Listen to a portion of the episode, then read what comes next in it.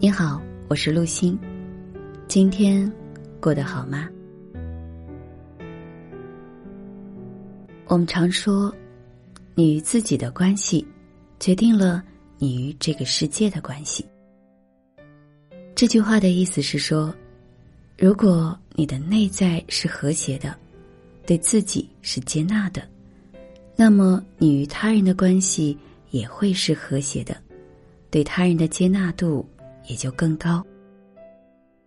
所以，人际关系就像是一面镜子，透过他们，你能够认识真正的自己。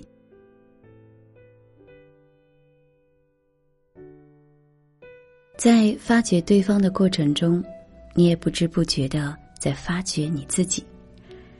了解别人的感觉和想法，也更加了解你自己。你们相互成为。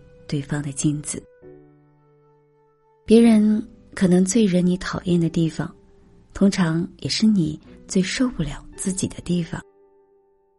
所以，那些令你厌恶的人，其实是在帮助你了解自己，从多个角度认识自己。有时候，越是与我们亲近的人，越容易激发出我们内心的厌恶。其实。也是对自己内在某个部分或者特征的厌恶。不能够容忍他人的部分，就是你不能够容忍自己的部分。如果你很爱发脾气，你就会认为别人常惹你生气。每一件事情都可能变成你愤怒的理由。但实际上，并不是每一样东西都是错的。只是你把隐藏在自己内心的东西投射到了别人身上。当内心走向善良，你将停止批评别人和对别人的批评产生反弹。对一棵长满苹果的树丢石头，掉下来的就只会是苹果。一个真正良善的人，无论你对他怎样。他显现出来的就只会是平和和善良，因为他就是那样的人。我们的人际关系反映出我们拥有的特质，呈现出我们内在的自我。一般而言，与我们相处愉快的人，反映了我们喜欢且接受的内在自我；让我们不愉快的人，则反映了。我们不喜欢且不接受的内在自我，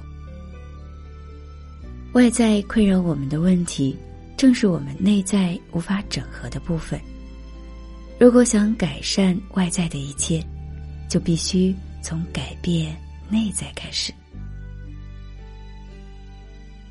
所以，当有人问我要如何改善关系时，我总会告诉他，要先深入你的内在。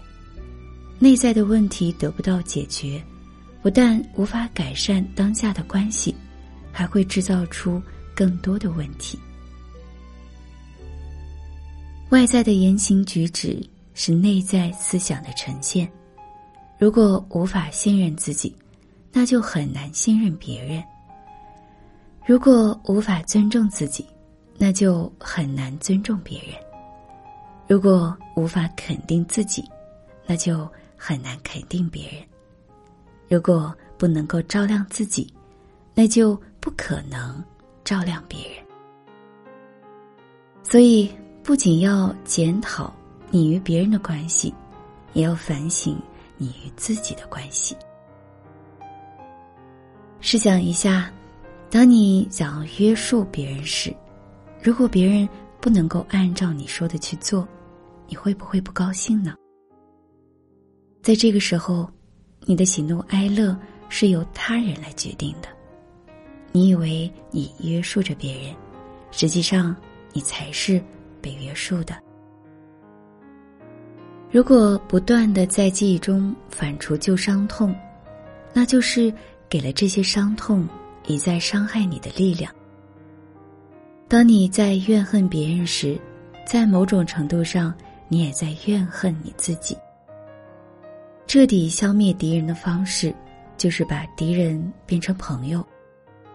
你会发现，那些最难得到原谅的人，正是你最需要原谅的人；那些最难放手的人，正是你需要放手的人。无论是你的老板、同事、朋友还是家人，这些人拥有的你不喜欢的个性、想法和行为，往往都是你需要学习的部分。当有人指出你的错误，你可能会觉得愤怒、难过，但这是他的错吗？不，他只是帮你把发霉的阴影拿出来晒晒太阳。所谓的爱，就是欣赏你不喜欢和不爱的。如果在你的生活中有太多你讨厌的或不爱的人或事物，那是你一直在排斥、对抗。你要懂得生活的智慧，学会接纳，将他们蜕变成爱。有人说，爱一个你爱的人没什么大不了，爱一个爱你的人也不算什么。但爱一个你不喜欢的人，你一定会在生命中学到一些东西。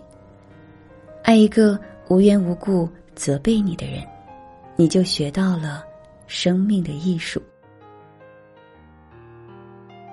所以，我们想要经营好与他人的关系，首先我们要经营好与自己的关系。你对了，世界就对了。晚安。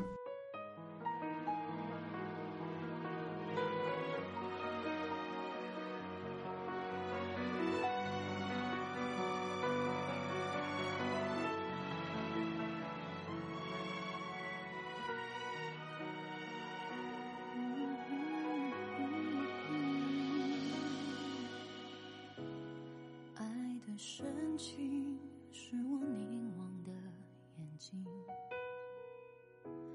可不可以为我留一点幸运？倔强的命运，意外被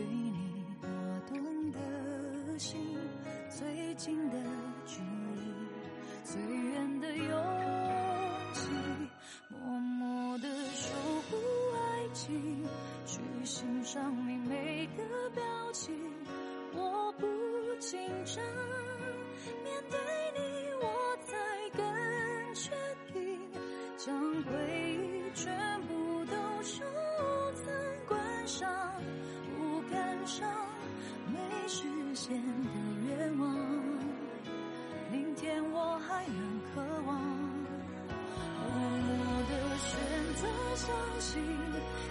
得到的会有结局，骄傲体谅，从拥挤承诺对话里放下，执着的